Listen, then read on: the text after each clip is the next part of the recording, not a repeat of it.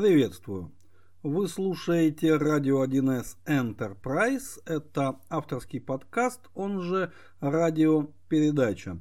Третий сезон, одиннадцатый эпизод, публикация от 4 августа.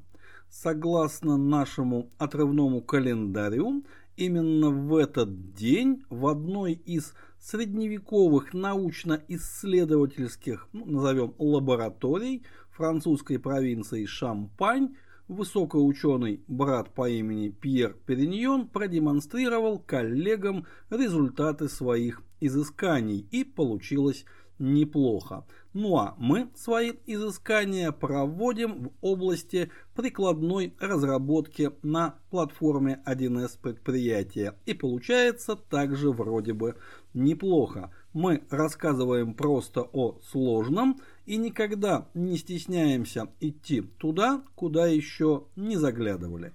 Меня зовут Никита Зайцев. Наш проект поддерживается фирмой 1С.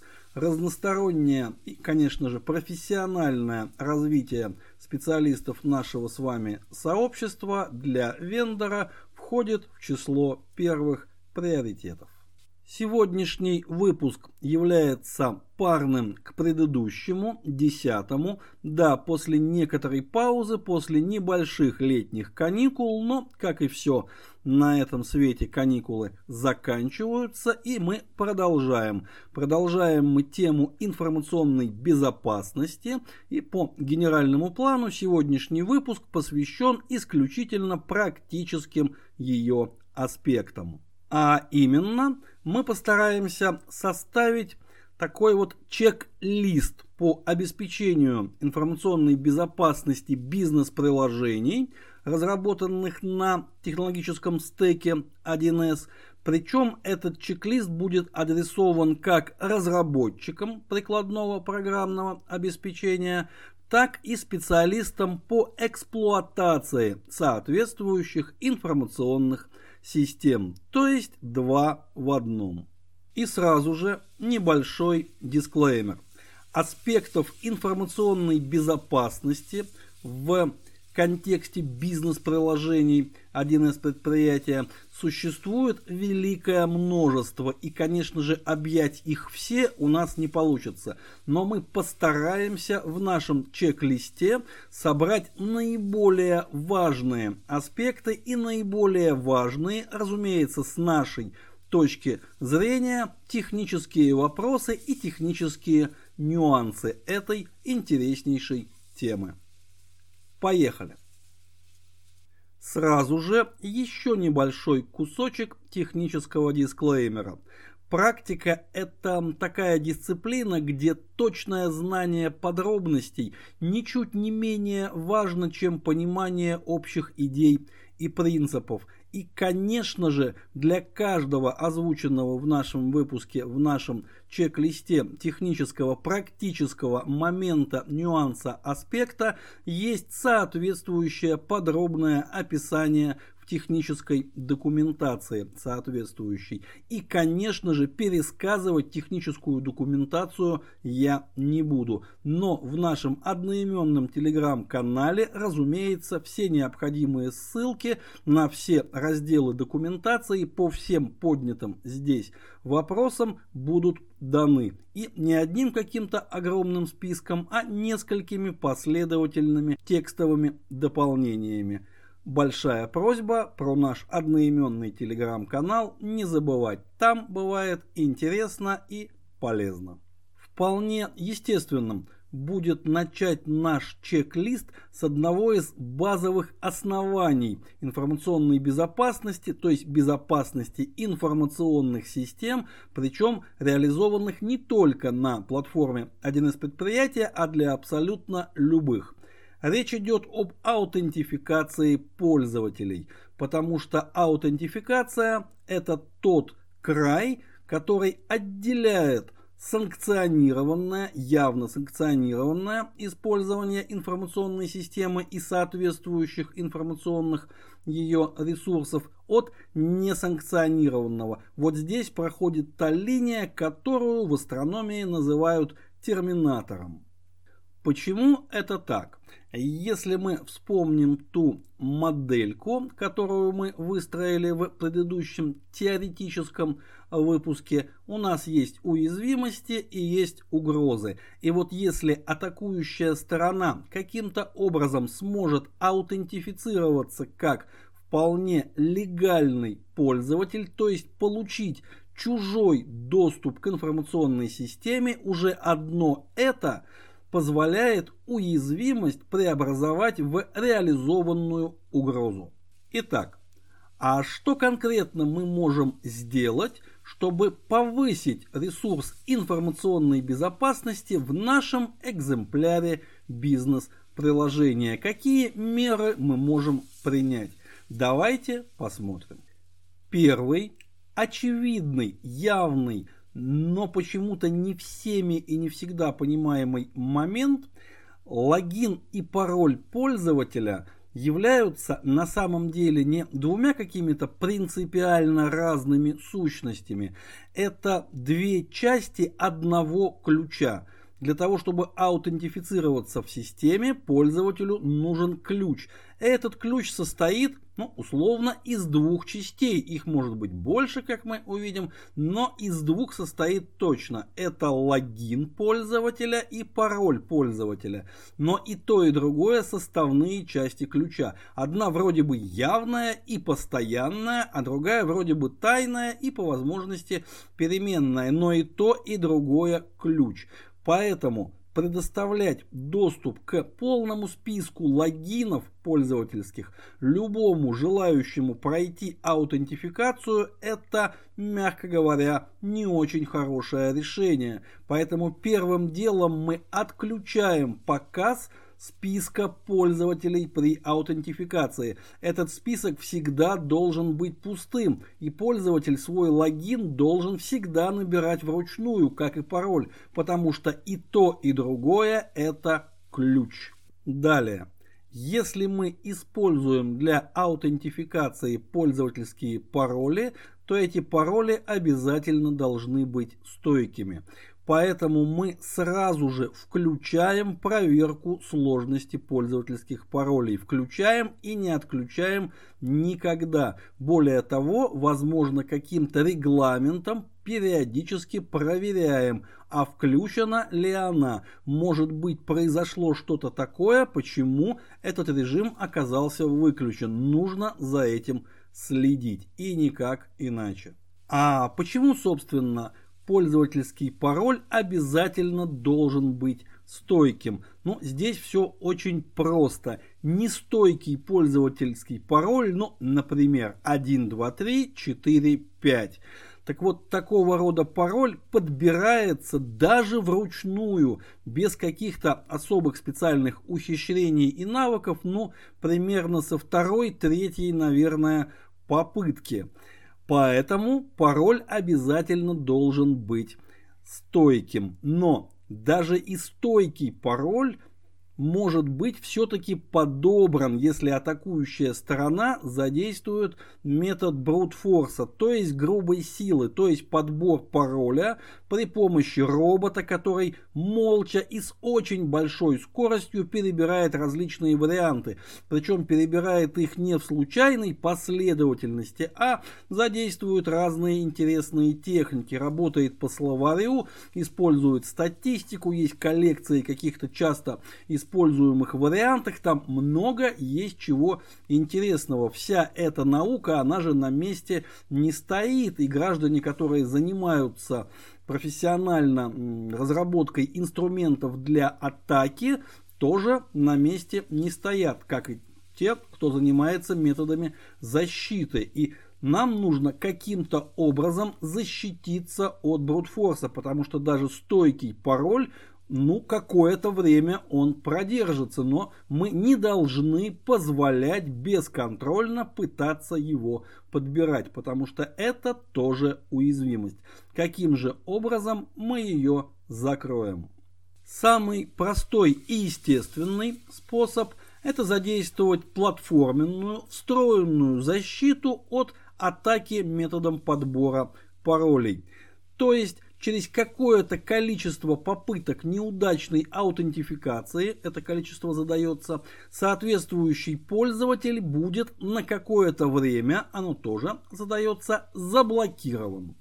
Конечно же, при желании можно задействовать и какие-то другие средства предупреждения вот таких вот атак. А какие именно, ну это уже зависит от технического вкуса и технической квалификации соответствующей эксплуатационной службы, которая работает с информационной базой. Далее.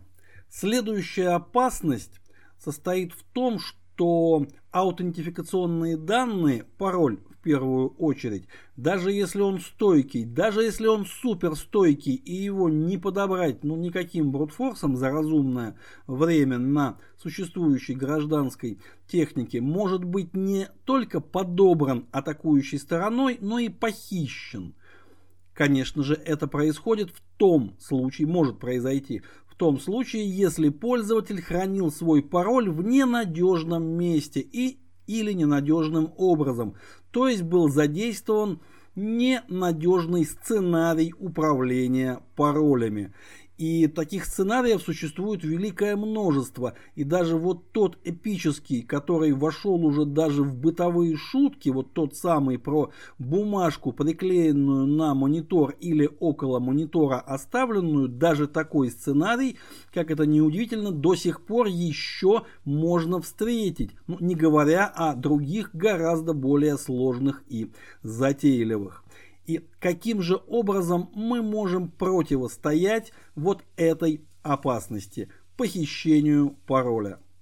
Одним из способов противостоять вот этой опасности является использование двухфакторной аутентификации пользователя. Что это значит? Это значит, что помимо двух основных компонентов ключа логин и пароль, пользователь должен будет подтвердить свою подлинность, то есть аутентифицироваться посредством дополнительного второго фактора, который никак не связан с первым. То есть мы усложняем ключ, вводим в него третий дополнительный временный одноразовый элемент, и этот элемент предоставляется пользователю каким-то параллельным транспортом, таким, который обеспечивает надежность получения. Соответственно, даже если пароль будет похищен, но транспорт доставки второго фактора аутентификации будет надежен, пользователь сможет аутентифицироваться, а вот атакующая сторона этого сделать не сможет. Как устроены механизмы двухфакторной аутентификации со стороны пользователя, знают, наверное, все без исключения. Этого просто невозможно не знать.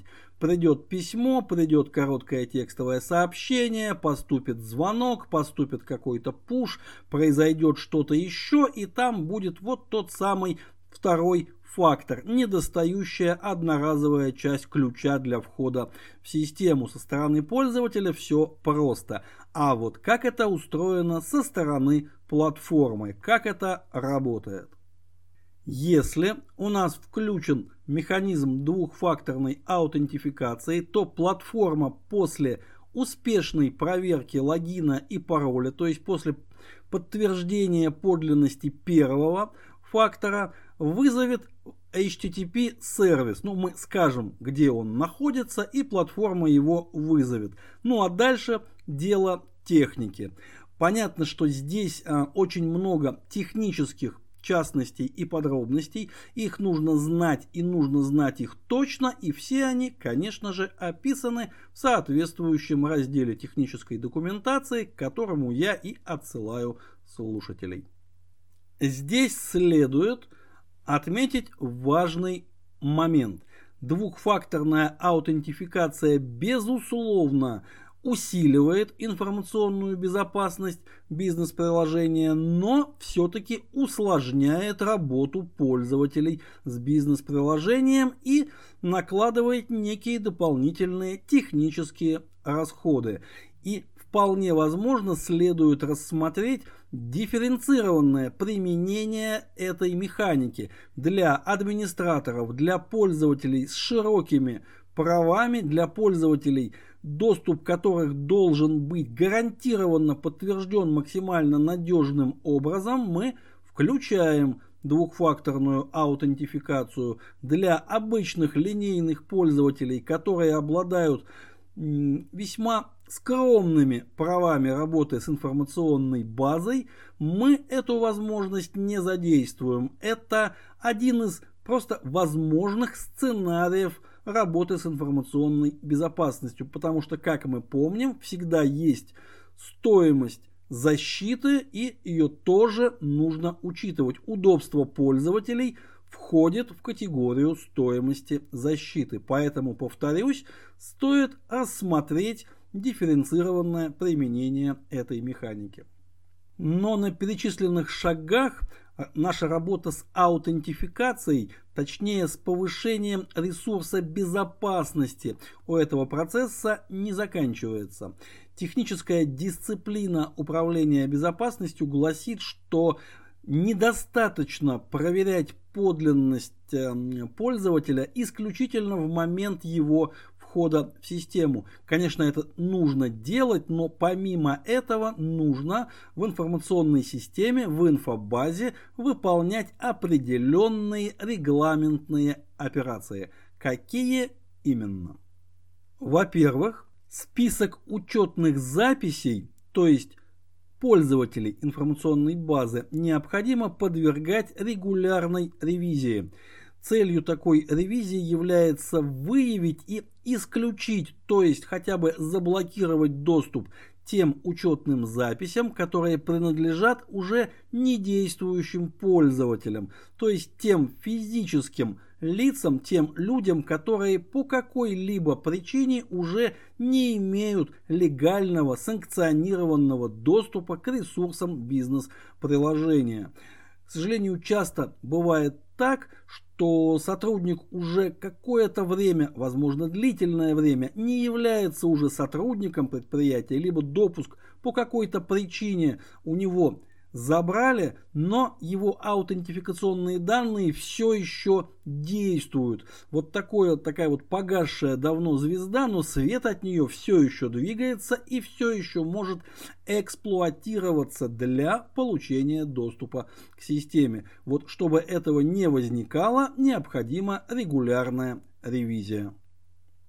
Во-вторых, можно предусмотреть такой режим работы информационной базы, при которой пользователи окажутся вынуждены через какой-то, ну, разумный, конечно же, временной промежуток обновлять свои действующие пароли. То есть у паролей появляется свойство по имени срок действия. Для технической реализации этой возможности можно э, взять соответствующую функциональность библиотеки стандартных подсистем, ну а можно при желании написать что-то свое.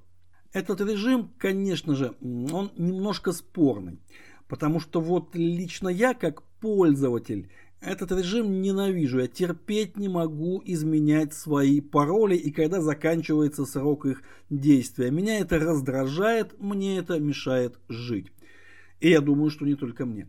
Но вот как администратор, как эксплуатант информационной системы, за безопасность которой я несу ответственность, конечно же, этот режим я, безусловно, включил бы и даже для себя.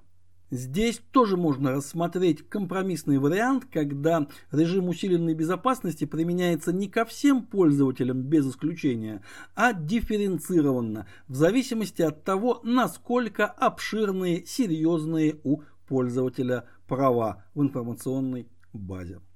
Ну и в-третьих, если атакующая сторона как-то себя проявила – должны остаться следы. Должны остаться следы неудачных попыток аутентификации, неудачных попыток входа с недействующим старым паролем, с неправильным паролем, еще какие-то, но следы должны остаться. А это означает, что существует атакующая сторона и предпринимались попытки атаковать. Скорее всего, не единственные и скорее всего не последние. А это в свою очередь означает, что необходимо инициировать расследование и разобраться, а что же это было.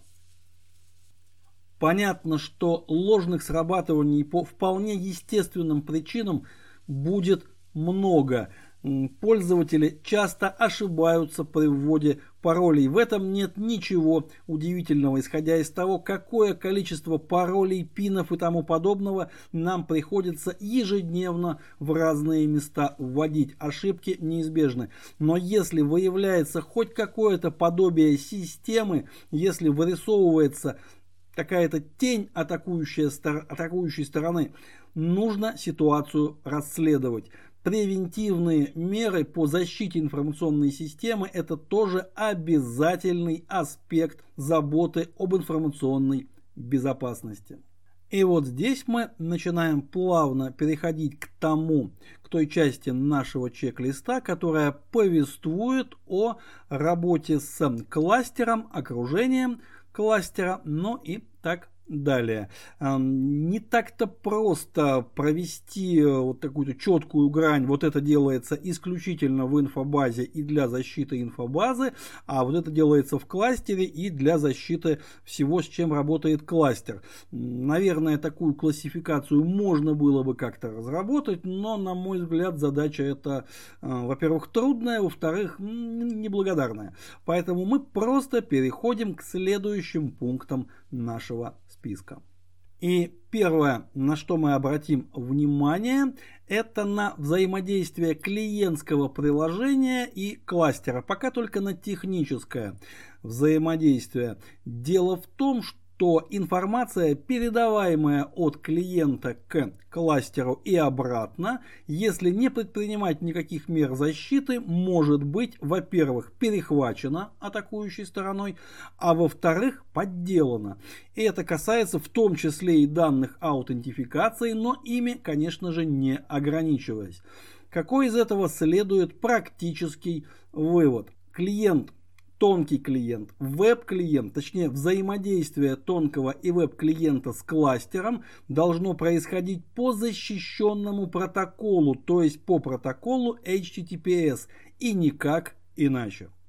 Да, это требует определенного знания, это требует дополнительных действий, нужно знать и уметь все это настроить, поддерживать в работоспособном виде. Нужно уметь э, предупреждать аварийные ситуации, ну, начиная от самых вот э, банальных вида.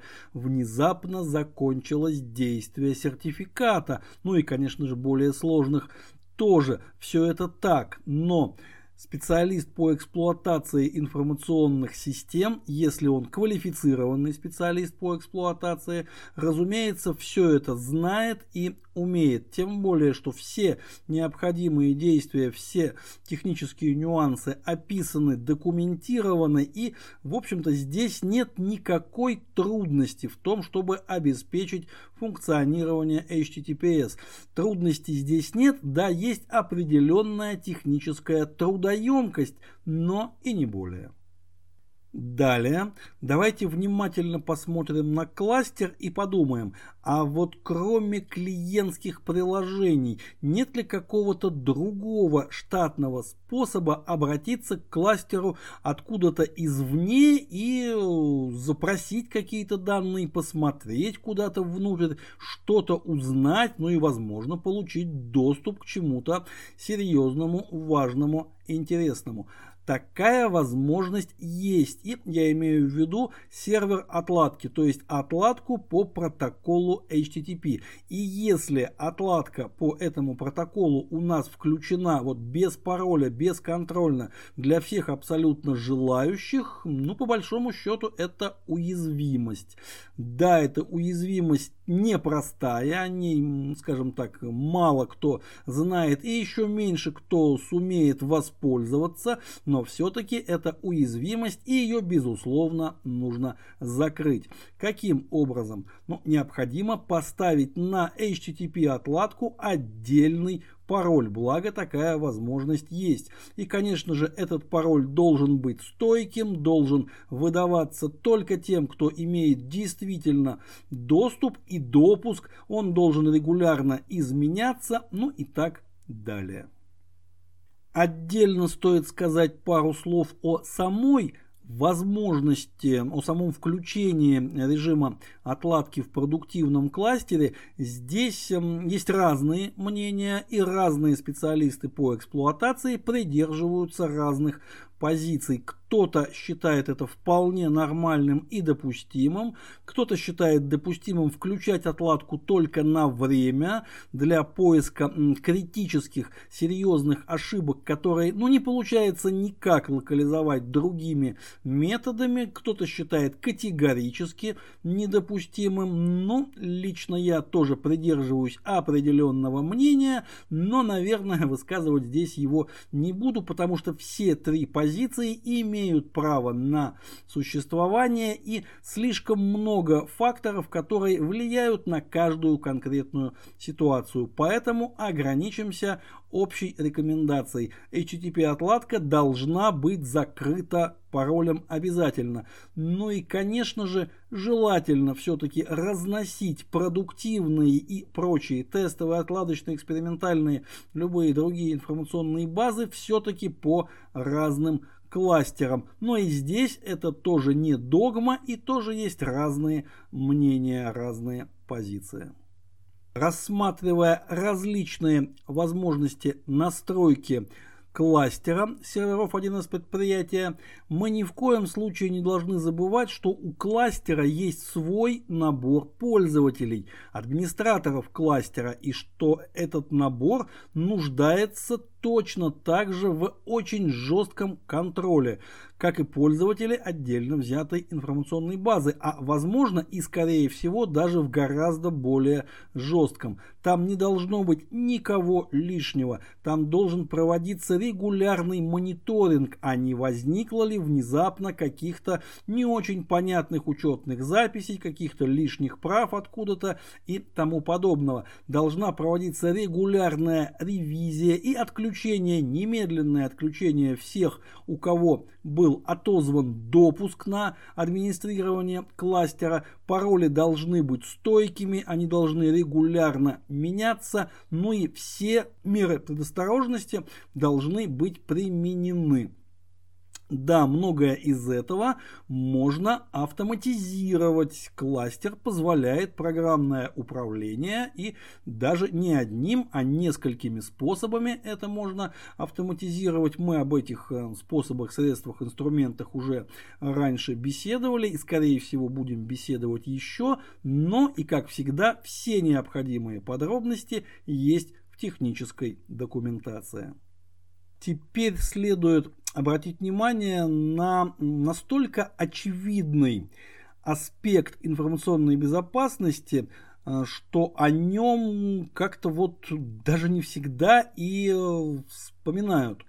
Дело в том, что действия атакующей стороны то есть попытка получения несанкционированного доступа к ресурсам инфобазы, вовсе не обязательно инициируется действиями какого-то конкретного пользователя. Для того, чтобы совершить эти действия в самом широком смысле слова «действия», вовсе не обязательно требуется явная команда э, какого-то злоумышленника. Это может быть закладка, сработавшая закладка в прикладном коде конфигурации или каких-либо расширений, дополнений к прикладной конфигурации. Кем и как эта закладка была установлена, это дело другое. Нам важно понимать, а каким образом мы можем усилить информационную безопасность кластера от таких вот закладок. И здесь у нас есть несколько способов, несколько э, путей, которые мы обязательно должны проработать в практическом плане. До кода самой конфигурации мы еще доберемся, а пока посмотрим именно на кластер. Во-первых, мы должны обязательно помнить и учитывать, что рабочие процессы кластера работают под учетными записями какого-то конкретного пользователя операционной системы, то есть домена. И этот пользователь обладает определенными правами в технической инфраструктуре предприятия. Это может быть один пользователь, это могут быть разные учетные записи, тут э, возможны различные варианты настройки кластера, но такой пользователь есть и у него есть набор прав. Так вот, права в операционной системе, в домене, в сети, где-то еще в технической инфраструктуре у этого пользователя должны быть максимально ограничены. Он не должен иметь возможности сделать вообще ничего сверх необходимого для успешного функционирования информационной системы и соответствующих компонентов кластера 1С предприятия. Для опытных эксплуатантов э, информационных систем это называется ну, что-то вроде недопустимость даже частичной работы под рутом. Никаких лишних прав. Конечно, это уже не совсем вот прямая область деятельности компетенция специалистов по работе с 1С предприятием, но мы с вами должны, конечно же, об этом знать и это учитывать. Программный код, выполняемый кластером, то есть наш прикладной программный код будет выполняться не где-то в безвоздушном пространстве, а под конкретной учетной записью. И права этой учетной записи будут максимально ограничены. Этот пользователь далеко не все сможет сделать. Во-вторых, мы должны помнить и учитывать, что программный код конфигурации один из предприятий, ну, то есть по сути написанный нами же программный код, хотя конечно же он может быть написан далеко не только нами, так вот, этот программный код имеет очень широкие возможности по работе с разнообразными внешними ресурсами. Здесь и внешние сетевые ресурсы, внешние приложения, внешние компоненты, ком-объекты, файлы, скрипты и всякое такое прочее. И вот эти возможности, безусловно, функционально крайне полезные, нельзя назвать полностью безопасными их можно задействовать и не только для, скажем так, позитивных целей. Поэтому, чтобы предотвратить какое-то вот нецелевое, неправильное, несанкционированное взаимодействие информационной базы с внешним окружающим миром, начиная вот буквально с файловой системы, нам, конечно же, нужно в кластере, за эксплуатацию которого мы отвечаем, задействовать механику профилей безопасности платформы 1С предприятия. О том, как э, работает эта механика, мы уже рассказывали в одном из наших выпусков. Повторяться мы, наверное, не будем. И, конечно же, все это очень подробно описано в технической документации к платформе. И все необходимые ссылки в нашем одноименном телеграм-канале мы покажем. Ну и в-третьих, небольшая, но важная деталь – платформа позволяет вот прямо на уровне кластера включить режим, вот так называемый режим защиты от потенциально вредоносного программного кода. Как это работает и что это тоже за этой информацией я отсылаю к технической документации. Важно, что этот режим должен быть включен и отключать его нельзя. Вот просто должен быть включен и отключать его нельзя. Он именно для этого и сделан, чтобы его не отключать. Мы переходим к третьей, финальной части нашего чек-листа, и она повествует уже о программном коде конфигурации. И, конечно же, она прежде всего ориентирована на специалистов-разработчиков, но и специалистам по эксплуатации должна быть не безинтересна как писать безопасный программный код, это для разработчиков, и как и что проверять в конфигурации, это уже для эксплуатантов. Технологическая платформа предоставляет разработчику крайне широкие возможности по взаимодействию с самыми разнообразными внешними объектами. Да, мы это знаем и, конечно же, мы это используем при разработке, но проблема Проблема для специалиста по информационной безопасности здесь заключается в том, что если каждую такую возможность не контролировать и не ограничивать, она может превратиться в уязвимость.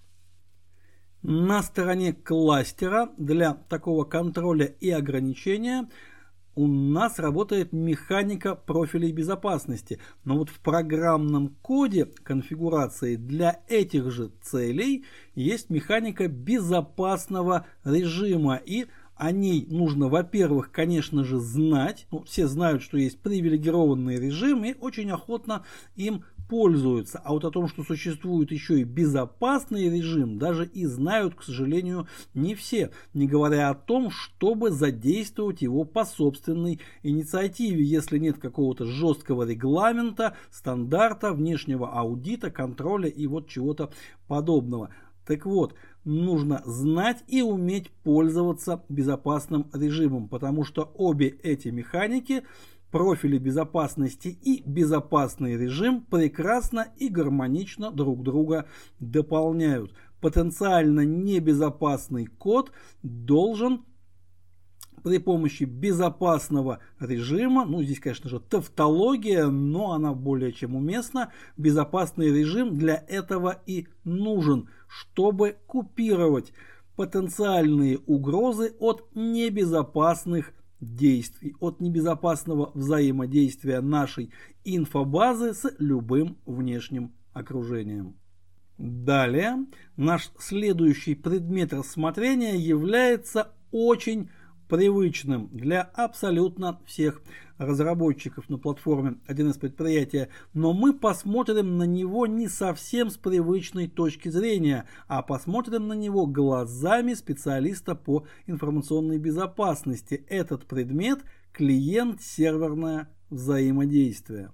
Наша информационная база по своей сути представляет собой клиент-серверное приложение, бизнес-приложение. Причем организовано это приложение таким образом, что сторона сервера, то есть серверная часть программного кода, исполняется рабочим процессом кластера, соответственно, внутри периметра безопасности. А вот клиент может исполняться, ну, фактически где угодно. И ведь речь идет не только о тонком клиенте, веб-клиенте. У нас еще есть, например, SOAP-клиенты, есть REST-клиенты, то есть Web HTTP сервисы. Возможностей вызвать какой-то код на стороне сервера со стороны клиента, то есть, по сути, со стороны неизвестно кого, неизвестно откуда. В общем случае, таких возможностей у нас много. И вот э, вопрос, а при разработке клиент-серверного взаимодействия, то есть когда мы, например, просто пишем какую-то модуль формы или модуль команды, да, э, программный код клиента и сервера располагается рядом в одном модуле, но учитываем ли мы, что на самом деле это физически абсолютно разные стороны взаимодействия и что клиент может исполняться не совсем с благими целями. То есть получается, что при разработке нам нужно на наш клиент серверный код смотреть еще и вот таким взглядом, который спрашивает, а как же мой клиент серверный код будут ломать? Да, это далеко не самая приятная мысль, но нам приходится ее думать.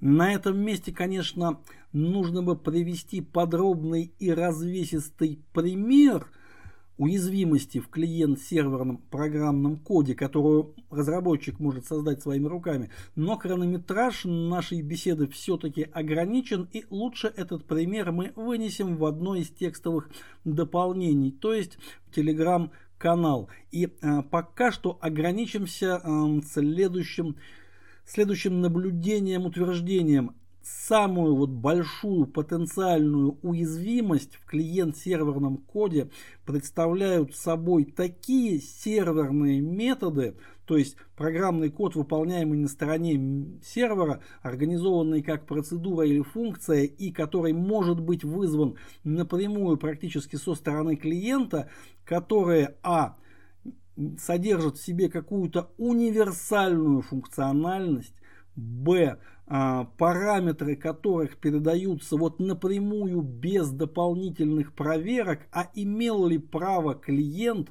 вот а, не просто вызвать серверный метод, а передать в него определенные параметры. То есть по умолчанию, когда считается, что раз уж клиент добрался до вызова, раз смог вызвать, значит он имел право вот, ну, вот передать туда, что он посчитал нужным. И В, если самое опасное сочетание, если в пару к первым двум у нас еще используется работа с объектами данных в привилегированном режиме.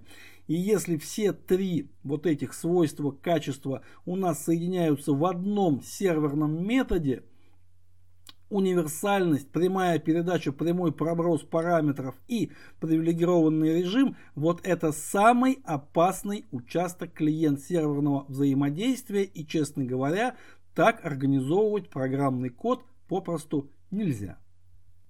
Ну а что же делать эксплуатанту?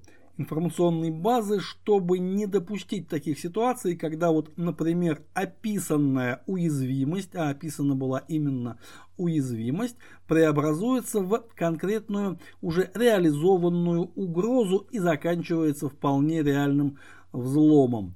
Для того, чтобы такие ситуации не допустить, нужно как минимум проводить аудит программного кода тех информационных систем, которые мы защищаем, за ресурс информационной безопасности, которых мы боремся. Да, аудит безусловно технический, то есть машинный, потому что программного кода очень много и отсмотреть его глазами это задача ну, мягко говоря, нереалистичная.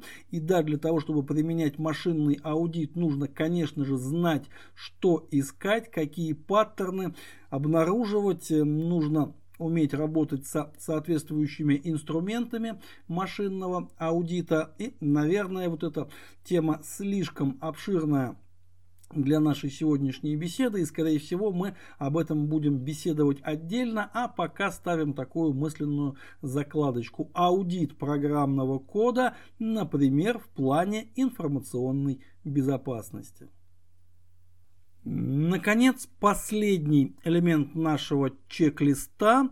А здесь мы возвращаемся вот к самому-самому началу, к механикам аутентификации, но посмотрим на них уже со стороны разработчика. Дело в том, что интеграционное взаимодействие предполагает, что наша информационная система может выступать не только серверной частью какого-то взаимодействия, но и клиентской, то есть обращаться к каким-то внешним системам и просить их что-то для нас сделать, что-то выполнить. При этом, если мы обращаемся в качестве клиента, мы точно так же задействуем некий ключ, аутентификационные данные. Это может быть целый набор параметров, начиная от URL и заканчивая каким-то ну, каким там секретным токеном, чем-то и еще.